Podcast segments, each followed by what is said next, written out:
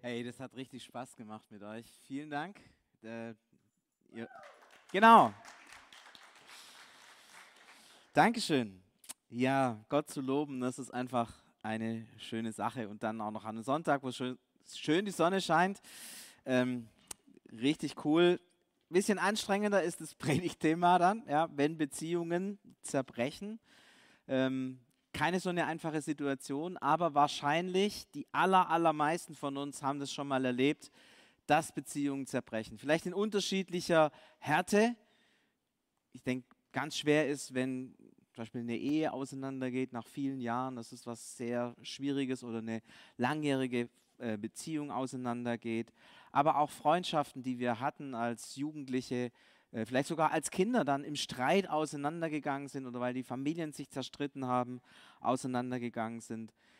Ich habe, als ich mir so Gedanken gemacht habe über diese Predigt, so eine kleine Liste angefangen mit Menschen, von denen mir bewusst ist, dass die Beziehung zerbrochen ist. Und ich war, ich war dann überrascht, dass sie doch länger ist, als ich eigentlich dachte.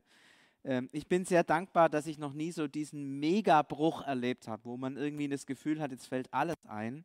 Aber der ein oder andere, die ein oder andere von euch hat es vielleicht auch schon mal erlebt. Und ich glaube, deswegen ist es wichtig, darüber auch hier im Gottesdienst zu reden, weil es mit unserem Glauben ganz, ganz viel zu tun hat. Jetzt werdet ihr vielleicht fragen, hä, was hat es mit dem Glauben zu tun, wenn Beziehungen zerbrechen? Naja, Gott ist der, der Beziehungen erfunden hat. Also ähm, er ist eigentlich Beziehung. Ja? Wir sagen ja, er ist Vater, Sohn und Heiliger Geist. Damit haben wir so eine Dreieinigkeit. Und was machen die den ganzen Tag untereinander? Die haben eine Beziehung. Ja? Die sind zusammen, die leben Gemeinschaft, die sind miteinander unterwegs. Ich weiß nicht, was man miteinander spricht, wenn man schon ewig da ist. Ähm, meine Frau und ich, wir unterhalten uns immer mal wieder über Neues, aber das ist bei Gott irgendwie blöd, weil der ist schon immer da und der weiß die Zukunft, die Vergangenheit, die Gegenwart. Neues gibt es da nicht. Ähm, ich weiß nicht, worüber die sich unterhalten, ähm, aber ich glaube, die haben eine gute Beziehung. Also zumindest eine ewige. Ähm, und weil Gott Beziehung ist, hat er gedacht, hey, wenn ich schon mal die Menschen mache, dann mache ich die auch zu Beziehungswesen. Ja, wir sind zum Bild Gottes geschaffen. Das heißt, wir sind Beziehungswesen. Wir sind geschaffen, Beziehungen zu haben. Und deswegen das Erste, was Gott schafft, nachdem er den Menschen hervorgebracht hat, stellt er fest, oh, der Typ ist alleine, er braucht irgendwie Beziehungen. Ja, die Viecher, die reichen nicht, die sind nicht richtig Beziehungen, die darf er zwar Namen nennen, aber so richtig Beziehung kann er nicht leben. Also schafft Gott Beziehungen die Frau, sodass Menschen wirklich als, als Paar, auch ein Stück als Ehepaar durchs Leben gehen können. Und damit hat Gott etwas ganz Wunderbares geschaffen, die Liebe zwischen Mann und Frau als eine der tiefsten Beziehungen, die es überhaupt gibt. Und die so gut ist, dass sie die nächste Beziehungsebene ermöglicht, nämlich dass Kinder in diese Beziehung von Mann und Frau hineingeboren werden, um es kann man sich streiten, die Jugendlichen würden vielleicht sagen, naja, maximal zehn Jahre von den, Kindern, von den Eltern begleitet werden. Die Eltern würden sagen, maximal, ja, minimal 30 Jahre von den Eltern begleitet werden. Ich glaube, da sind die Perspektiven verschieden, ja. Aber dass, dass es einen Beziehungsraum gibt, in den Menschen hineingeboren werden als Kinder und in diesem Beziehungsraum sich entfalten können, Beziehungen zu, zum Vater, zur Mutter aufbauen können und damit auch Beziehung zur Welt aufbauen können. Das ist doch so genial gedacht. Stellt euch vor, Menschen würden Eier legen, ja, und die Mann und Frau würden dann irgendwann weggehen und die Kinder müssten alleine darum. Also wir merken, das würde gar nicht funktionieren. Das hat Gott so gemacht, dass wir in Beziehungen, in langjährigen Beziehungen wachsen und reifen und, und leben können. Und auch das Thema, die nächste Ebene ist Freundschaft. Äh, das steht zwar nirgendwo so explizit, dass Gott es geschaffen hat, aber wir sehen im Alten Testament zum Beispiel die Freundschaft zwischen David und Jonathan ist etwas, was ganz besonders gefeiert wird und gewürdigt wird als etwas ganz Besonderes. Also Gott liebt Beziehungen, Gott hat Beziehungen geschaffen, Gott hat uns als Menschen in Beziehungsnetzwerke hineingestellt Schon von der Schöpfung an war das sein großer Plan, aber als dann Jesus kam, dann hat er da sozusagen nochmal einen draufgesetzt.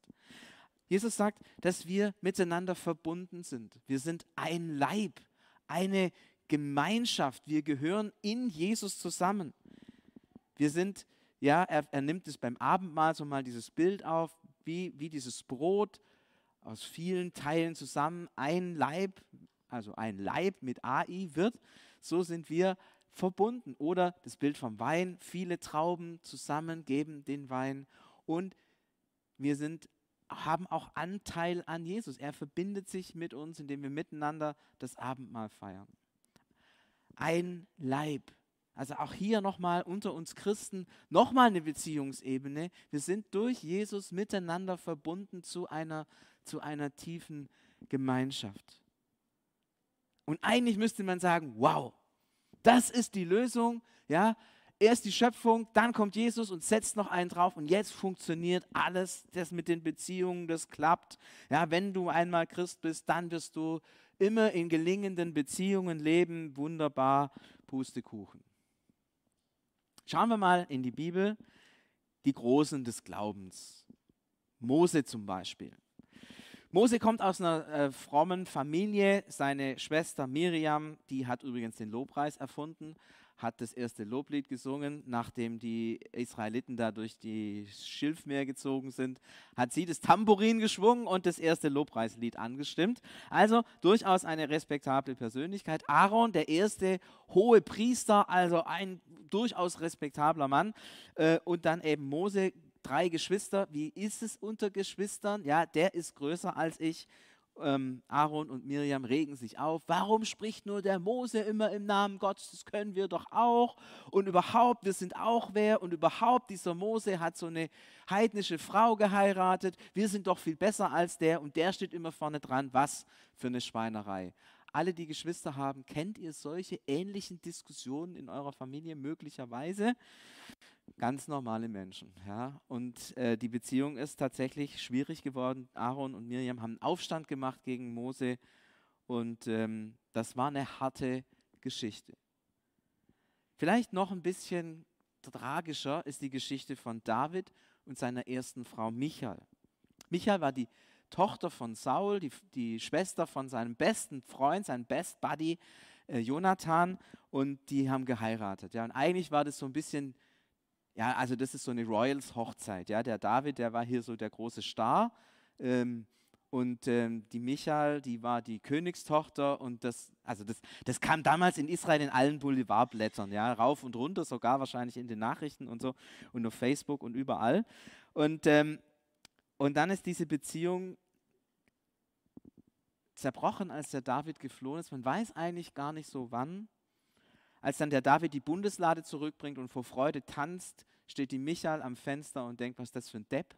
Der macht sich hier vor allen Leuten zum Affen. Und von da an war die Michael zwar immer noch seine Frau, aber die beiden waren kein Paar mehr. Sie waren nicht mehr connected, verbunden. Und eigentlich war das so cool gestartet. Und immer wenn ich diese Geschichte lese, dann spüre ich diesen Schmerz da drin, was macht es mit David?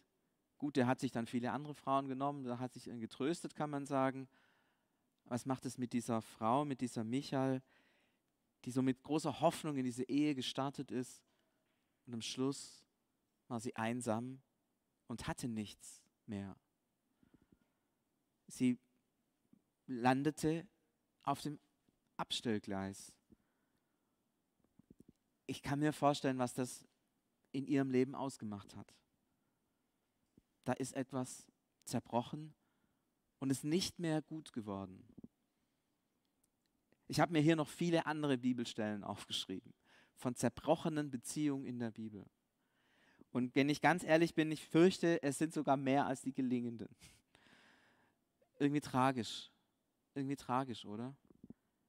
Aber eins macht mir das deutlich, dass Beziehungen zerbrechen das ist etwas Normales. Auf der einen Seite, ja, Gott möchte, dass wir in gelingenden, guten Beziehungen leben. Das ist Gottes Wille und Sehnsucht für unser Leben. Und auf der anderen Seite leben wir in einer zerbrochenen Welt. Wir leben in einer Welt, in der Menschen einander wehtun, in der Beziehungen zerbrechen. Und wir als Christen leben da genau mittendrin in dieser Spannung. Auf der einen Seite ein Gott, der uns liebt. Wir haben ganz viel davon gesungen und der uns fähig macht zu lieben. Und auf der anderen Seite leben wir in einer Welt, wo Beziehungen zerbrechen, wo es Schmerz gibt, wo wir uns gegenseitig verletzen und wo wir uns wehtun. Und beides gehört zu unserem Alltag und zu unserem Leben.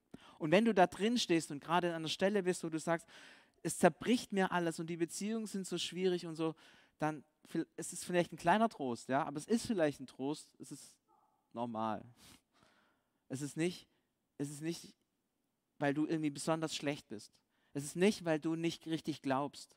Es ist nicht, weil du vielleicht grundsätzlich alles falsch machst. Solche Gedanken kommen uns ja manchmal, sondern es ist einfach normal. Es gehört wahrscheinlich zu jedem menschlichen Leben dazu, dass Beziehungen zerbrechen.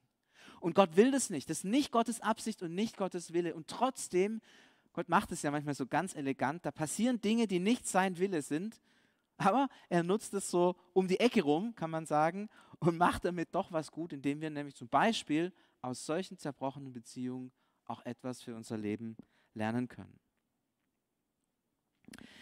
Wenn Beziehungen zerbrechen, dann steht meistens eine Frage sofort vorne dran. Was denkt ihr, welche Frage das ist? Ich habe sie schon flüstern hören. Wer ist schuld? Danke fürs Mitpredigen. ähm, es ist tatsächlich immer die erste Frage, die man sich stellt. Bin ich schuld? Ist der andere schuld? Und wenn ich die Frage stelle, bin ich schuld? Bin ich immer sicher, ich weiß die Antwort, nämlich nein. Und, und der andere ist schuld. So, ähm, man stellt dann immer die Schuldfrage. Und ich glaube, dass diese Frage der größte Blödsinn ist, den man sich machen kann. Diese Frage ist natürlich, sie poppt so automatisch in uns auf, aber sie führt zu nichts. Denn wenn man dann ehrlich ist, wenn Beziehungen zerbrechen, wer ist schuld, der oder der? Die Antwort in aller, aller Regel. Also ich habe lange nachgedacht beim Vorbereiten der Predigt. Mir ist nur ein einziger Fall eingefallen, wo ich sagte, okay, da ist es klar, wer schuld ist. Aber sonst waren es immer, ihr wisst die richtige Antwort, beide. Immer beide. Ja, hier haben wir erfolgreiche Mitprediger. Sehr gut, vielen Dank. Es ist immer so, wenn man ehrlich ist, stellt man fest, wenn Beziehungen zerbrechen, trägt jeder seinen Teil dabei. Es ist nicht der oder die, die oder die, sondern es ist immer ein Miteinander von sich vielleicht auch unglücklich verkettenden Erfahrungen und Erlebnissen. Beziehungen zerbrechen und wer ist schuld? Immer, fast immer, fast immer beide. Das mit dem fast immer, bitte nehmt es, nehmt es extrem ernst. Also fast rede ich jetzt ungefähr von einem Prozentsatz von 95 Prozent oder so. Also nicht, naja, also der sagt es zwar fast immer, aber in den Fällen, in denen ich davon betroffen war, war es immer der andere. Ja? Das bitte nicht. Ja? 95 Prozent so ungefähr. Oder, oder vielleicht sogar 96 Prozent. Wir haben gesagt, okay, wer ist schuld? Beide. In der Regel, in aller aller Regel beide. Ähm, ich stelle die Frage nochmal, wer ist schuld? Die andere Antwort, in aller Regel keiner. Weil ganz ehrlich, niemand steht morgens auf und sagt, hey, ich will jetzt die Beziehung zu meinem besten Freund sprengen. Hey Leute, ich habe jetzt keine Lust mehr, ich will die Beziehung zu meinem Ehepartner sprengen. Das ist nicht das, was wir wollen. Das ist nicht, auch hier in aller aller Regel nicht das, was wir wollen, sondern in aller Regel wollen Menschen in guten Beziehungen leben. Deswegen fangen sie ja auch Beziehungen an. Ja? Wenn du sagst, hey, ich will eine Beziehung kaputt machen, ja? deswegen fange ich eine Beziehung an, um sie hinterher mit großem Krach kaputt zu machen. Das habe ich noch nie, noch nie irgendwo bei einem Menschen wahrgenommen. Ja? Das gibt es vielleicht im Fernsehen oder so, keine Ahnung. Aber eigentlich, eigentlich fängt man ja eine Beziehung an, weil man eine Beziehung haben will. So, ja? Und nicht, um sie kaputt zu machen. Das heißt, Menschen wollen eigentlich, eigentlich in gelingenden Beziehungen leben. Aber es gelingt nicht. Warum nicht? Vielleicht, weil ihre Seele verletzt worden ist. Vielleicht, weil sie selber in ihrer Kindheit, in ihrer Lebenserfahrung etwas erlebt haben, das eine Wunde hinterlassen hat. Und dann lebt man mit einem anderen zusammen und plötzlich berührt er meine Wunde. Und dann schreie ich. Und dann tut es mir weh. Und dann merke ich, ich muss von dem anderen Abstand haben, weil er mir weh tut.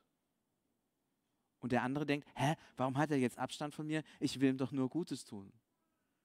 Und dann geht diese Beziehung auseinander. Nicht, weil man es will.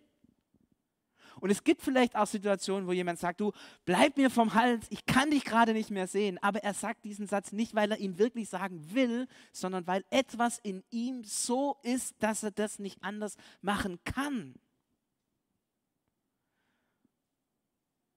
Wir waren mit den FSJern ähm, in dieser Woche drüben im Hoffnungshaus und die Wilbur Grossrucker, die dort die Leiterin ist, hat so ein bisschen von ihrer Arbeit erzählt. Und wir kamen dann ganz kurz auch in einem Nebensatz so auf die Zuhälter zu sprechen. Da kann man ja gleich sagen, es sind schlechte Menschen, die wollen alles kaputt machen und so. Und sie sagte dann, ja, von außen sieht es so aus. Aber wenn man sich mal mit so einem Menschen unterhält, merkt man, das ist ein Mensch, der auch seine Gründe hat, warum er so geworden ist und warum er Menschen das antut, was er Menschen antut. Auch hier, es ist nicht immer so einfach, dass man sagen kann, der ist schuld. Jeder Mensch hat seine Geschichte. Jeder Mensch hat seine Brüche. Und ich stelle die These auf, wer ist schuld? Beide und keiner. Und dann merkt ihr, wie Quatsch diese Frage ist, weil da kommt nichts raus. Ähm, es kommt totaler Widerspruch raus.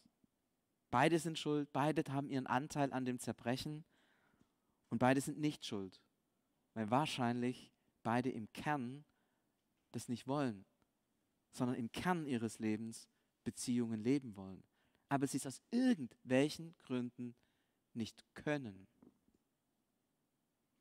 Was wäre also die bessere Frage? Ich habe für mich, und das ist jetzt tatsächlich eine ganz persönliche Antwort, ich habe keinen Psychologen gefragt, was man da für eine Frage stellt. Ich habe für mich erkannt, für mich ist die Frage hilfreich, was ist denn mein Beitrag an dieser zerbrochenen Beziehung? Was ist mein persönlicher Beitrag? Ich stelle die Frage nach mir, weil ich die Frage nach dem anderen nicht beantworten kann. Natürlich kann ich fragen, was ist sein Beitrag, aber ich kann ja nicht in den reingucken. Ich kann es nur von außen sehen, aber nicht von innen. Bei mir ist es anders. Bei mir sehe ich innen und außen. Deswegen kann ich diese Frage stellen und bekomme möglicherweise auch eine gute Antwort. Aber ich weiß, diese Frage zu stellen, was ist mein Beitrag an dieser zerbrochenen Beziehung, ist sehr anstrengend. Und ich kenne auch Menschen, bei denen hätte ich große Sorgen, dass sie sich diese Frage stellen. Weil man könnte zu einer Antwort kommen, die einem alles Selbstbewusstsein und allen Selbstwertgefühl nimmt und an der man zerbrechen kann.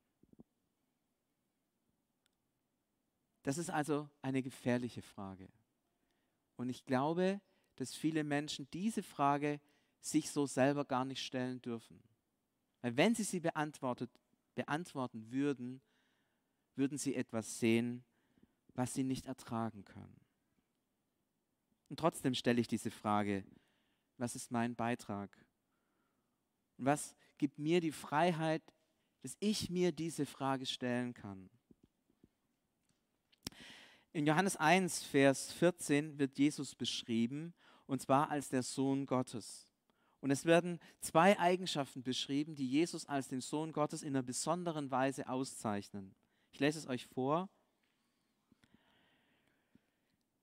Er lebte bei uns und wir sahen seine Herrlichkeit. Es war die Herrlichkeit, die ihm der Vater gegeben hat, ihm, dem einzigen Sohn. Jetzt, was ist diese Herrlichkeit? Er war ganz erfüllt von Gottes Gnade und Wahrheit. Er war ganz erfüllt von Gottes Gnade und Wahrheit. Das gilt für Jesus als Sohn Gottes. Und das Coole ist, das, was Jesus gemacht hat mit dir und mit mir, dass er uns in diese in diese Kindschaftsbeziehung zu, zu Gott hineingenommen hat. Du bist eine Tochter Gottes, du bist ein Sohn Gottes. Du gehörst zu Gott. Und damit bist du erfüllt mit Gnade und Wahrheit. Das steckt in dir, weil du Gottes Kind geworden bist. Wenn Jesus sagt, du gehörst zu mir, wenn der Vater sagt, du bist mein geliebtes Kind, dann bist du erfüllt mit Gnade und Wahrheit. Und Gnade bedeutet, du bist angenommen, du bist angenommen, du bist wertvoll, du bist wichtig. Der Vater im Himmel liebt dich. Jesus Christus ist für dich gestorben. Das ist, das ist Gnade. Unabhängig von allem, was du tust, tun wirst, jemals getan hast. Unabhängig von allem, negativen, schlechten, von allen zerbrochenen Beziehungen oder nicht, von allen guten Charaktereigenschaften oder nicht, unabhängig von allem. Du bist mein Kind. Das ist Gnade. Und dieses Wissen, diese Realität steckt in uns. Manchmal wissen wir es nicht, aber es ist die Wahrheit. Und Wahrheit, das ist das andere, ja, Gnade und Wahrheit. Wahrheit ist das andere. Was ist denn Wahrheit? Ähm, stellt euch vor, ihr habt einen Eimer vor euch. Da sind Steine drin. Ja? Und dann äh, hat jemand Dreckwasser reingekippt. So richtige Pampe, Brühe, braune Brühe.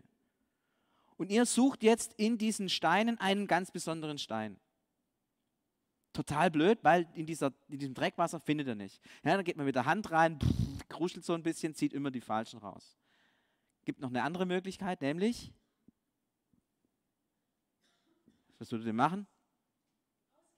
Ja, danke. Äh, heute gibt es hervorragende Predigthelfer hier. Auskippen, genau. Natürlich. Kippe ich den einmal aus, dann weiß ich, das ist Wahrheit. Wahrheit ist, alles, was die Sicht behindert, wegräumen. Dass man am Schluss sieht, was unten im Eimer drin ist. Jeden einzelnen Stein. Das ist Wahrheit. Das bedeutet in der Bibel Wahrheit. Und jetzt merkt ihr, ey, wenn ich das sehe, was wirklich in mir drin ist, über all die Verschleierungstaktik und so schlimm bin ich doch gar nicht und ich habe es ja gut gemeint und bla bla bla, über all diese Ausreden, ja, das mal zur Seite legen. Am Schluss ist einfach da, wer ich bin. Mit meinen Wunden, mit meinen Verletzungen, mit meinen charakterlichen Glanzstücken und Tiefpunkten. Mit all dem, was ich bin. Das ist Wahrheit. Und diese Wahrheit zu sehen, wer ich wirklich bin, ohne die Gnade, ist brutal gefährlich. Weil wir sehen alle, wenn wir das sehen würden,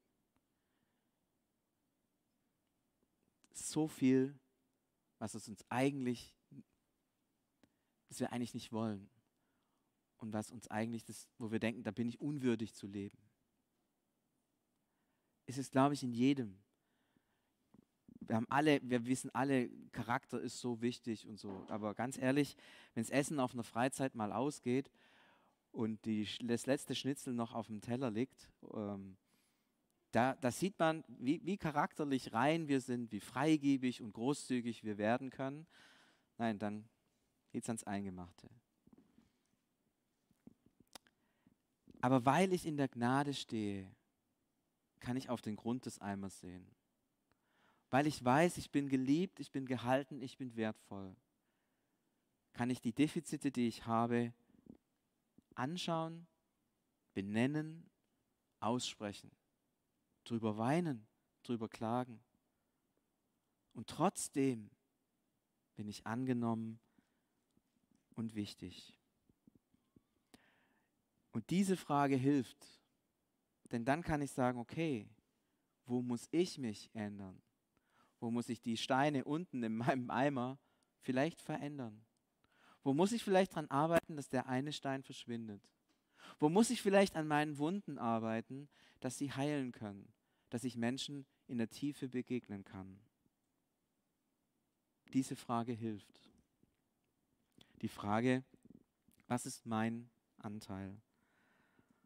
Und ich möchte dir Mut machen, diese Frage zu stellen, aber aus einer Haltung eines Kindes Gottes heraus, in Gnade und Wahrheit. Vielleicht noch ein Tipp. Es gibt Menschen, denen ich begegne, die erzählen mir ganz oft von, von zerbrochenen Beziehungen. Und die sind immer ganz schnell dabei und wissen, warum das so war.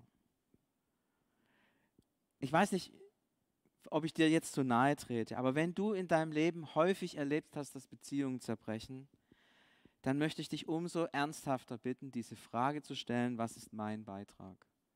Denn es könnte sein, dass nicht immer die anderen schuld sind. Vielleicht ist da auch was in dir? Und wenn ja, dann lass Jesus an dir arbeiten. Hab den Mut, das zu sehen. Hab den Mut, dir vielleicht Hilfe holen zu lassen. Hab den Mut, das auszusprechen, was in dir ist. Denn dann kann es heilen. Und ich glaube, es macht dir keinen Spaß, wenn Beziehungen zerbrechen, sondern wahrscheinlich sehnst du dich danach, dass Beziehungen gelingen. Darum die Bitte, Geh auf den Grund in Gnade und Wahrheit. Und dann wenn man dann vielleicht mal auf den Grund schaut und sich selber sieht, sich selber sieht, wie man wirklich ist, nicht der große Zampano, sondern das kleine Männchen. Wenn man sieht, was zerbrochen ist, was man kaputt gemacht hat und eigentlich nicht zerstören wollte, dann können es ganz viele Emotionen sein, die in einem hochkochen. Manchmal ist es Trauer und Schmerz, einfach tiefer Schmerz über das, was man verloren hat und über das, dass man daran auch selber mit Anteil hat. Manchmal ist es auch vielleicht Wut. Wut auf Gott, warum er das zugelassen hat. Wut, warum andere mich so geprägt haben, dass ich nicht in der Lage bin, Beziehungen zu leben. Wut, weil da diese eine Geschichte war, wo Menschen mich so tief verletzt haben und seither, seither ist mein ganzes Leben irgendwie schwierig geworden. Vielleicht ist da auch Wut. Vielleicht ist da auch dieses Gefühl, in deinem Ego verletzt zu sein ich bin doch jemand, der zu allen gut sein kann und ich kann doch mit allen auskommen. Und auf einmal nein, ist doch nicht gelungen. Beziehungen zerbrechen und man sich selber sieht und seinen eigenen Anteil an diesen zerbrochenen Beziehungen wahrnimmt, dann kommen solche Gefühle auf. Ganz unwillkürlich. Sie gehören dazu. Sie sind normal. Was machen wir mit diesen Gefühlen? Das Erste, ich bitte dich, nimm sie wahr. Wenn du Tagebuch schreibst, schreib sie bitte auf. Wenn du irgendeine Möglichkeit hast, Kunst zu betreiben, mal die oder sing das oder misshandel deine Gitarre oder dein Klavier oder was auch immer. Oder schau mal, schau mal auf YouTube, da gibt es sicherlich irgendwas, was zu deinen Gefühlen in dem Moment passt. Entweder was total Trauriges und Depressives oder was Wütendes, Hardrock, keine Ahnung ich möchte dich bitten, lass diese Gefühle zu. Die sind, gehören zu dir. Und diese Gefühle machen etwas deutlich, sie machen etwas sichtbar, sie helfen dir, etwas zu bearbeiten. Sie helfen dir zu sehen, an welchen Stein muss ich denn dran? Wo muss ich was in mir verändern? Gefühle sind Helfer. Bei den Gefühlen stehen zu bleiben, ist schrecklich. Da wird man dann wirklich depressiv oder man gleitet ab in so eine Wutwelt. Nein, das nicht. Aber sie zulassen, ihnen Raum geben und dann das machen, was David immer gemacht hat. Er ist uns da, glaube ich, das größte Vorbild in den Psalmen. Hat angefangen, Gott zu klagen. Er hat gesagt, Gott, so eine Scheiße. Und hättest du das nicht besser machen können? Und warum hast du das zugelassen? Und warum ist das so? Und ich bin jetzt hier traurig, ich bin verletzt, ich weiß nicht mehr, wie es weitergeht. Alle Leute hacken auf mir rum, ich komme nicht mehr in Beziehung. Das hat David gemacht, so vielen Psalmen. Kotzt er sich aus. Und ich möchte dich bitten, mach das bitte bei Gott. Kotz dich aus. Und was macht Gott? Was macht er mit solchen Menschen? Ganz am Ende in der Offenbarung ist ein schönes Bild gebraucht. Da heißt es, ich lese es gerade vor,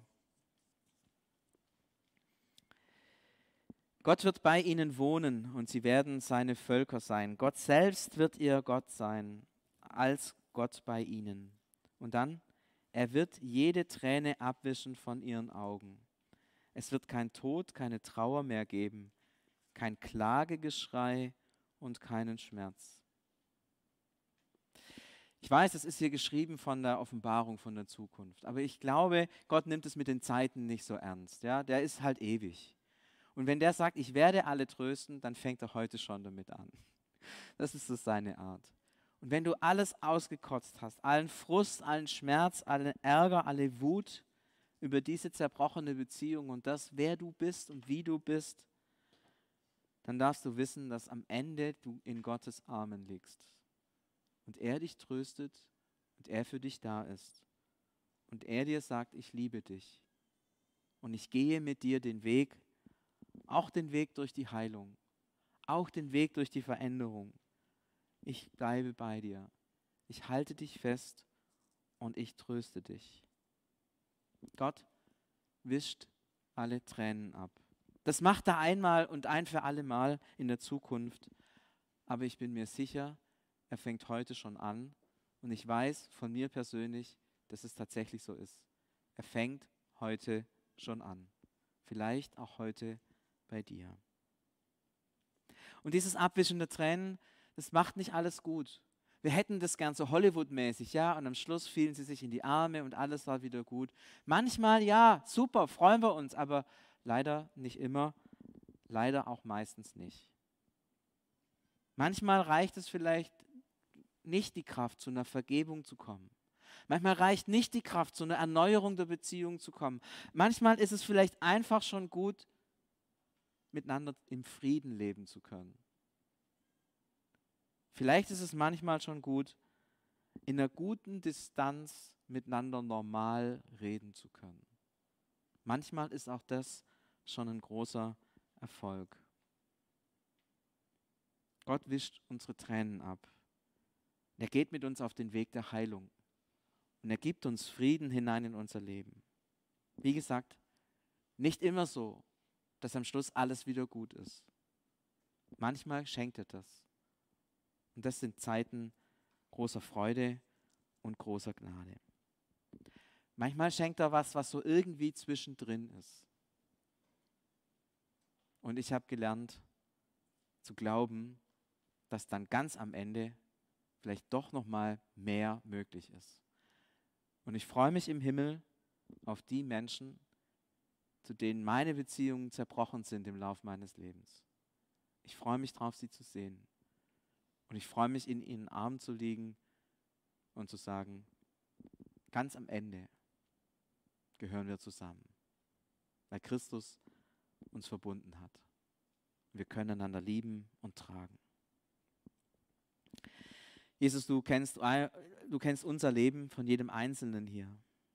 Und du weißt, wo uns Beziehungen gelingen und gelungen sind. Und wir feiern das als dein großes Geschenk in unser Leben hinein. Aber du siehst auch, wo wir leiden an Beziehungen, die zerbrochen sind. Manche Beziehungen, die so tief waren, dass sie unser Leben ganz lange Jahre auch geprägt und bestimmt haben.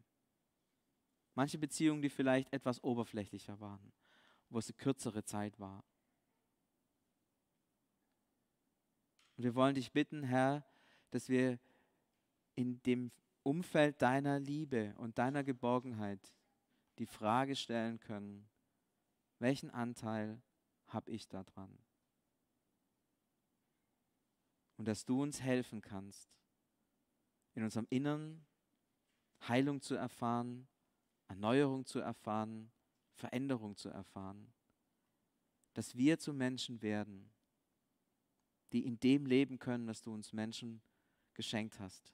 In Beziehungen voller Liebe, Freundlichkeit, Beziehungen, die uns tragen und Kraft geben. Das bitten wir, Herr. Amen.